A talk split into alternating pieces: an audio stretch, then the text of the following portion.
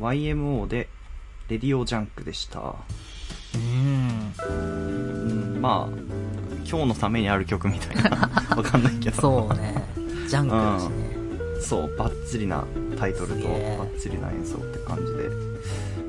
そうですね、なんか、まあこの曲、まあそもそも YMO 自体がやっぱりこう無機質な、こう、ね、印印象でこう淡々と進んでいくんですけど、その感じがこう、真っ白なスキー場のその、静かな感じとすごいマッチしてて、へ滑っててすごく、あの、合ってたんですよ。ただやっぱりこう、スキー場ってさ、なんか、今流行りの J-POP がさ、流れるじゃん。そう、なんていそううかさ。ね。ねなんか。ウィンターソングというか、そうそうそうそうそう。いうだよね、きっそうと。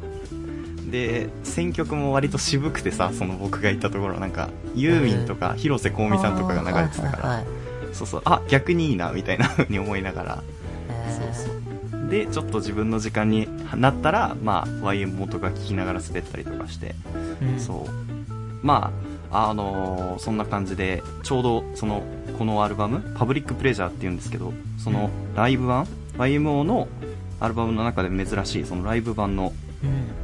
アルバムなんですけど、それを聞いてたんで、ちょっと、そういうのもあって今日は、あ、ちょうどいいと思って、かけました。ああ、はいいいね。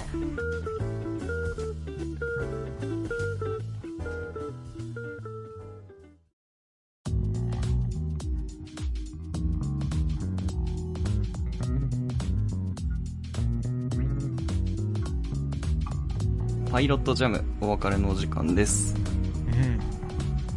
うん。オープニングで言った、あの、うん。ミステリーのルールうん。あの、そう、ノックスの10回となんだっけなって気になってたんだけど、調べたら、バンダインの20足ってやつだね。まあ、20足っていうのかな。一般的にはほうほうほ。10回と20足っていう言い方を多分結構すると思うんだけど。へーなんか、ノックスの実家は聞いたことあるけど、うんうん。まあねえー、そっちの方は聞いたこと。あーまあそうだね。確かに10回のが効くかもわかんないけど、うんそう、いわゆるまあ一般的なミステリーの中でこういうことはやっちゃいけませんよ、みたいな。うん。へえ、金属みたいな感じなんだ。そうそうそう。こういうのはちょっとずるいですよ、みたいなあ決まりがあって。はいはい。まあまあ全然、そうね。全部が全部を守ってるのが多いかっていうと別にそうでもないんだけどさ。こういうのをだから逆手に取ってる作品とかも、すごい、あの、多い。こんなんあの、昔の人の考えたルールだからさ。うん、うん、うん、うん。あの、これが全部正しいってことじゃないかもしれないけど、まあでも未だにやっぱこう、なんていうの、超能力的なことは、なしですみたいなこととかさ、うんなるほどね。うん、うん割とそのね、ベースになってるのが結構多いっていうね。うん。へえ、あ、こん、これは初めて知りました。面白いですね。今、内容見てるんですけど、うん。なんか結構なるほどなっていう、なんか、双子に、双子の替え玉トリックとかは避けるべきとか、なんかいろいろ書いてあって面そ白いです。でもそういうのってあるじゃん。だから、うん、双子トリックみたいななのってさ、だからこれを逆手に取って、あの、やってたりとかすんのかな、みたいな。そうだね。なんかこう、うん。金属があって、それをいかに破るかみたいな。そうそうそうそう。確かにね、一つの書き、書き、書く方法としてありそうですよね。うんね。だから、ミステリーという流れの中でも、この10回とか20足を逆手に取ってる話とかも。あ、実際にあったり、まあ別にミステリーという流れに限った話じゃなくて、世の中のミステリーって、そういう感じだよねっていう、そうだよね。あれなんだけどさ。ねへー。あ、面白いですね。あれは知らなかった。な。まあ別にこんなん気にしてみなくたっていいんだけどさ。あの、まあでも知ってると面白いよっていうね。そうそうそうそうですよね。うんうん。まあでも確かに、意識してみたら、まあ今回のそのミステリーという流れの話にすると、ね、要は犯人が、まあ、あえて避けますけど、その、物語の当初からね、いるとかね。まあオープニングで触れてたけどね。まあね、うん。あ結構いろいろ未発見の毒薬とかそういうのを犯行に用いてはならないとかいろいろ 書いてありますね。へーそうね面白いな。まあちょっとこういうのも見てドラマを見ると、あ、これってノックスの実家意識してやったんだろうな、みたいなのがわかりそう。いや、まあだから基本的にはしてるんだよ。あのミステリー作品書く人って。うんうんうん。ミステリー書いてる人で。でこれ意識してない人ってほぼいないと思うよ。あの、もう、まあそうね、読み手は違うけど、作り手はそうだろうな。うん。そう。いやでも見てる人も、本当は、どうなんだろう。俺いつ知ったんだろう、これって。な、なんで知ってんのかな評価を見始めたとか、そこら辺？評価にも出てくるし、評価かな、ああ、評価か。そうだね。どうだろう。俺、そうだ、うん古典部シリーズって俺、小学生ぐらいの頃から読んでるからさ、多分、あれを。うんうん。うん原体験かもしんないね、俺のミステリー。そうだね、そうかもしれないね。でもそれで言うと評価なんか全然、あの、ノックスの10回も20足も触れてるけど、てか、あの、作中に、あの、出てくるんだよ。あ、そうなんだ。あの、えっ、とね、映画研究部みたいな、映画研究部じゃねえや、えっと、文化祭で、えっと、クラスで映画を作るっていう企画が持ち上がって、それがミステリー作品にするっていう話で、はいはい。その脚本を、あの、任された人が、途中でこう失踪しちゃうじゃないけど、うん。で、書きかけの脚本を読んで、あ誰が犯人だと思うっていう話があるの。ー。へえ、あ、なるほど。そう。これ、愚者のエンドロールっていう作品なんだけど、あ、作品ってあの、そういう本ね。あの。古典部シリーズの愚者のエンドロールっていう、うん。あの、一冊がそういう話なんだけど、はいはい。そう、その中で、この脚本はでも書いたのは素人の高校生じゃないですか、みたいな。まあ一応なんかうん漫画家志望みたいな設定なんだけど、ミステリーを書くのは初めてっていう情報だけど、本当にミステリーのルールにのっとって書いてますかっていう話の中で、それはあの大丈夫ですと、あの10回も20足もちゃんと守ってますっていう。ああ、そういう登場の仕方なんですね。そうそうなるほど。あ、で、なんだろうって言って調べてみたいな。いや、まあまあ、ああ、なるほど、みたいな。で、うんうんそう、ミステリーに詳しくないキャラクターは何それ、みたいな。で、その人に説明する形で、そういうのがあるんだよ、みたいなシーンが、うんなるほどあるんですよ。へえ、面白い。でも、その肝心の評価というか、古典部シリーズ自体は、10回も20足も完璧に守ってるかっていうとそうでもないよ。うん、うん、なるほど。だからそれを逆手に取ってる見せ方とか、うん、うん、うんもしてる作品だから作中で触れてるけど作品として全部守ってるかっていうと、うん。はいはい。あのーまあ、えっ、と、要するに、さっき、俺もちょっと見て思ったんだけど、うん。えっ、とね、これだけ？20足の、うん。あ、あれだ、だから長編シリーズの事件は殺人である方が望ましいみたいな。死体が登場しないミステリーは興味が持続しないみたいなこと言ってんだけど、評価なんかほぼ死人出てこない。殺人事件なんか起こらないからさ。うんうん。日常のミステリーだから。はいはい。だから日常のミステリーっていうジャンルは、そもそもこの20足を逆手に取ったジャンルだったりするわけですよ。なるほどね。そうかそそううか。。だから、やっぱこれはだから1920年代とか忘れちゃったけど、の、その頃のミステリーのルールとして言ったやつだからさ、へえ。今のミステリーのルールかっていうとそうでもなかったりもする部分があるっていう感じでね。うんうんうん。当時のみたいなね。そうそう。でもまあ、だから、ベースになってたりはする。あ必ずしも正しい、全部が全部正しいってことではないんだよ。あ。うん、そうだよね。そうか。でもまあまあ、まあ一つの指標というかね。そうそうそう。へえ、あ、知らなかったですね。あ、勉強になりました。まあわかんない。僕が世間知らずなだけかもしれないけど。いや、どうだろうね。わかんない。どうなんだろいや、どうだろう。いや、でも、そっか。う。いや、まあまあまあ。まあ、ミステリーとかちょっと好きな人はまうん。あ、知ってるやつだけどさ。あ、じゃあまあ、教養、教養ではないけど、なんかちょっと知っとくとうん。いいことっていうか、ですかね。うん。まあまあまあ、だから、あの、まあでもこういうの知りすぎてると、だから、あの、ケチつけたくなる気持ちが出てきたりもするから、別に知らなくたっていいとは思うけど、うんうん。俺も別に、あの、これにのっとってないからって別に、うん。なんだとは思わないよ、別に、俺。うん。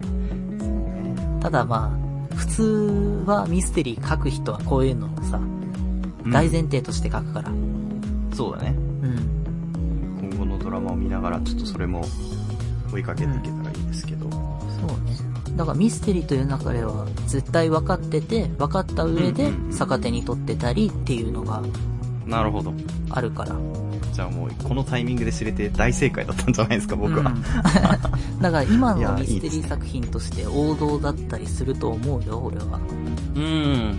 なるほどね。すごい、ちゃんと多分見見れそうですね、僕は。あのまあドラマをちゃんと見ない派なんです。見ない、見ないっていうか、こういつも急いで見ちゃうんですけど。そうですね。今回はじっくり見たいと思います。いやだからさ、そうなんだよな。あの、音楽をさ、クラシックにする演出はかなり評価だなって思ったんだけどさ、うんうんうんうんうんどうなんだよ。や評価の時は、田中康平さんっていうさ、もう大御所の音楽家というか、そういう。劇版とか作る、アニメの劇版とかをいっぱい作る人でさ、はいはいはい。の大御所がその担当したっていうので結構、その人がクラシックをさ、やってるっていうのが結構話題というかまあ、あの、えそう、面白どころであったんだけどね。ー、はいはいはい。知らなかったな。なんか僕もそういうかっこいい話、かっこいいか。かっこいいっていうかなんかこう、知っておくと楽しいみたいな話。まあ、そうですね。た体験として、そう、余談、余談なんですけどね。うん。あの、まあ、僕はあの、今回その撮影の話をしたんですけど、うん。あの、実際に体験したっていうことで、あの、マジックアワーっていうものをちゃんと外で体感したっていうのが初めての体験だったんですけど、今回。なんだろう。えーとね、マジックアワーっつうのは、えーと、太陽があ沈むとき、要は太陽の角度が、えーと、地地平線に対して、だいたい6度からマイナス6度の幅の時に、あ太陽の光の当たり方が、こう、ちょっと変わるから、そう、空全体が、えっ、と、オレンジ色になったり、ちょっとピンク色にかかったりみたいな、ちょっとこはいはいはう、まあ、なんて言ったらいいかな。ま あの、チル的な音楽のアルバムに使われてそうな空のが 色になるというか。そうそうそうそうそうそうそう。あれになる時間をゴールデンアワー、総称してゴールデンアワーって言うんですけど、ほそう。それのなんていうのか、あ、総称してゴールデンアワーとブルーアワーって言うんですけど、それを一括りにしたのがマジックアワーっていう。総称で、撮影業界で言われてるらしいんですね。で、それを初めて、外でカメラを持った状態で体験したので、僕は。で、うわ、これはいいと思ってたんだけど、これ一個落とし穴があって、スキー場って意外と閉まるの早いんですよ。そう4時半とかなのね。で、ラスト滑りだったの。その、最後のマジックアワーに当たった瞬間が。で、要は何かっていうと、その一番上の一番景色のいいところからマジックアワーを迎えたかったんだけど、あその、ゴンドラが もう止まってて3時ぐらいで その一番上に行けるやつあ。が。あ 帰りの、あの、標高の低い、そのラスト滑り、その、特に景色もそこまで美しくないタイミングでマジックアワーにぶち当たって、あーと思って、今じゃないと思いながら滑ってて、そう。そっか。ちょっと残そうだから。こう、カメラマンの人は多分そのポイントを見つけて、多分マジックアワーが来るのをずっと三脚立って待ってんだろうなと思って。僕みたいにその滑りながら撮ろうなんて安直な考えは。ちょっとダメなんだなと思ってさ そう。ちょっとそういうのがあってこう。まあでも本当に綺麗だったから次スキー場行く時とかはちょっと狙ってみようかなっていうそのその時間帯一番上行ってちょっと辛抱強く待ってから滑ろうかなとかってちょっと思いましたねそういいね。っていうなんかマジックアワーってそもそも三谷幸喜さんの映画のイメージしかなかったからそのそうだね。なんか、そう。魔法が解けるみたいなね。そんなイメージですけど。へーそう、なんかちょっと幻想的だったんで、なんか、エモいなと思って。ちるいなと思ってね。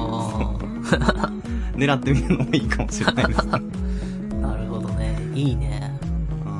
いや、ちょっとなんか実会みたいにそのみんなのためになる話をしようかなと思ったんだいけどやいや、ねえ。いや、俺も全然知らなかったから。あ、本当？あ、よかったよかった。なんか真似できてよかったです。全然。わかんないけど、別に。ためになったのか、10回。なったの？かなどうだろうね。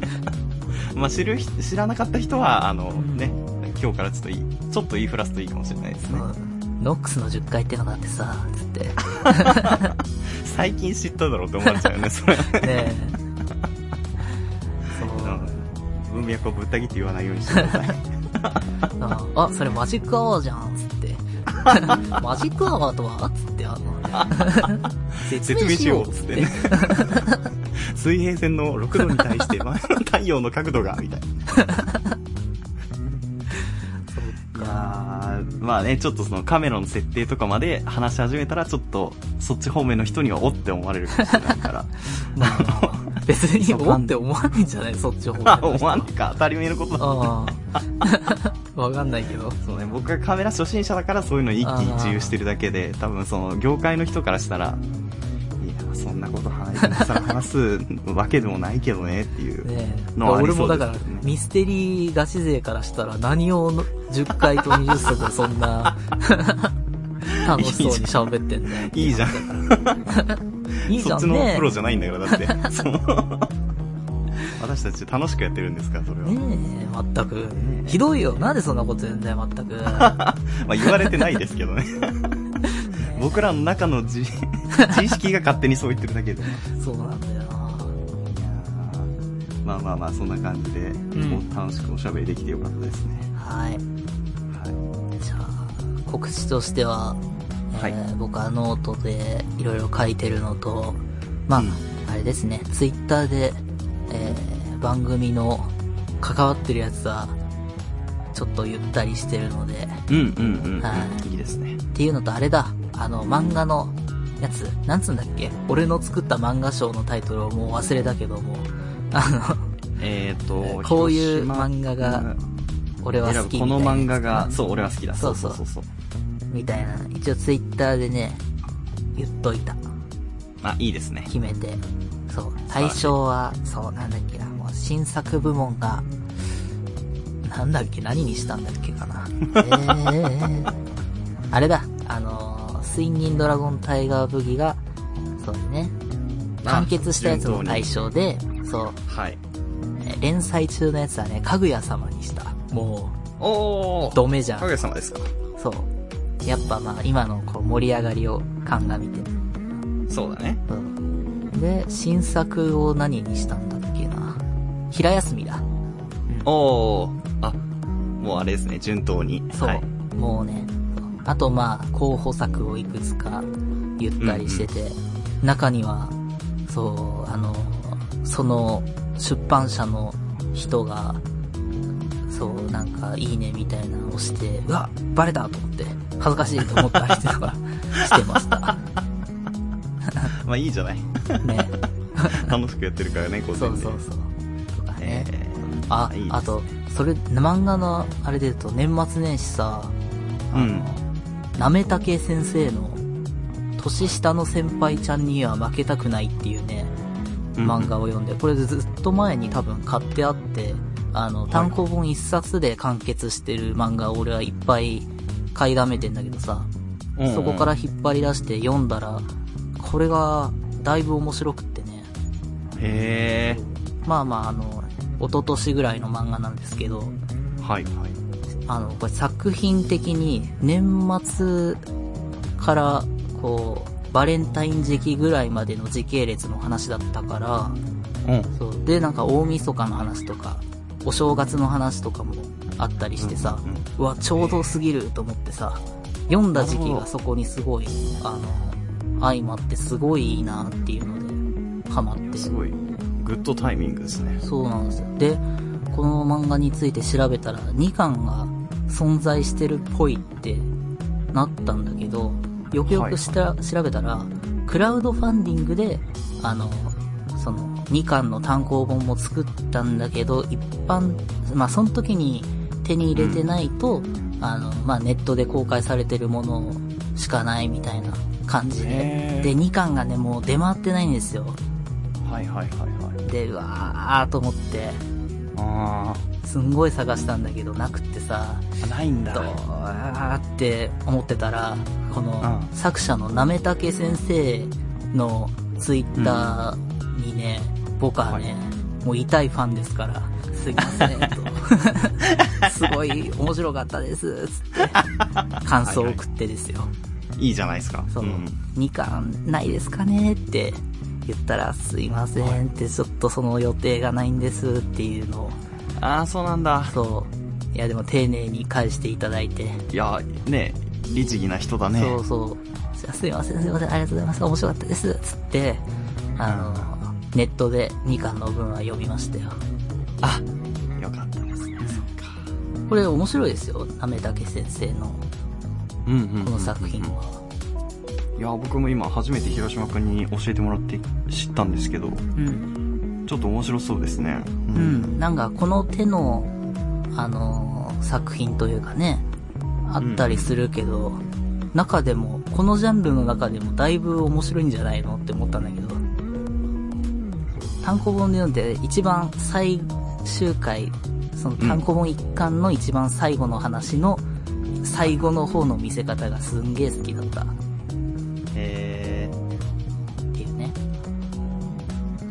は実際に僕も読んでみてうん。話ができたらね、ねいいですけど。まあまあまあまあ。そう、だから今の時期読むと面白いと思いますっていうのが、そういうのあったわ。あ、いいですね。ありまあじゃあがとうございます。僕の告知としては、だから、年下の先輩ちゃんには負けたくないの。まあ一巻は出回ってると思うので、ぜひよろしければ、買ってください。新しいです。自分の推してる作品の告知をするっていうね。人の告知をね。あ、いいですね。新しいパターンが見つかったかもしれないですね、告知。はい。えーと、じゃあ僕は、えっと、YouTube で試練とフレンチジャズクラブという2つのチャンネルに参加してます。えー、また楽曲配信などもやってますので、サイトをご確認ください。はい。うん。これね、あの、先週すいませんでした。あの、ああ、先、そう、あの、は1月の8日に配信するっていう話だったんですけど、はいはいそう、はい。あの、意外と年末忙しくなってしまって、その仕上げ作業に見込んでた時間よりもちょっとね、まだ調整がかかりそうだったので、うん一旦ちょっとステイにさせてもらってます。ちょっとまた、ちゃんと配信したらね、ここで告知しようと思うので、はい。あの、少々お待ちいただければっていう感じです。すいませんでした。ね発売延期だ。延期ですね。特にあの、理由僕のただの忙しくなっちゃったっていうだけなんですけど。はい。はい。まあ そんな感じでメールも募集してます。アドレスいざひろろアットマーク gmail.com、ishiroro アットマーク gmail.com です。えー番組ブログに記載されているメールフォームからも送れます。えーまた、ハッシュタグパイロットジャムのツイートもお願いします。えーポッドキャストのフォロー登録もよろしければお願いします。はい。えー、お布施というサービスで投げ銭お待ちしております。番組の制作費として使わせていただきますけれども、だから要するに、だからこういうタイミングがあったんだよ、クラウドファンディングでさ、この2巻の。2巻はすでに存在してて、だからそれをフィジカルで手に入れるっていうタイミングがそこしかなかったんだって。いやー、残念ですね、ちょっとね。ねなんで俺、だって俺ずいぶん前から持ってたんだよ、これ。わかんない。発売したてだったか忘れちゃったけどさ。あそう、俺のこの単行本一冊で完結するシリーズに入れちゃってた。一巻って書いてないのよ。要するに。ー、うん。この一冊で完結してる感じに見えるのよ、この。あの、見た目的に。なるそう。はい1って書いてたらさ、あ、続きがあるんだって思うじゃん。うんうん。でも、書いてないんだよ。なかったんだね。そう。でも2巻が存在したのよ。まあちょっと読み切りだと錯覚してもしょうがないですよね、そうはね。ね。そうだ、その短編とか、そこのシリーズの段ボールの中に入ってて、そこから、そう、持ってきてね。いやー、失敗した。どんまいですね、これはね。本当だよ。なんだよ、と思って。まあでも、そう、あの、ネットで公開されてる分で2巻見て、いや、うん面白かったですよ。うんうんうんねちょっと、うん。うん。ぜひ皆さんもチェックしてみてください。はい。お願いします。はい。じゃあ、以上、いさきと。広島でした。また聞いてください。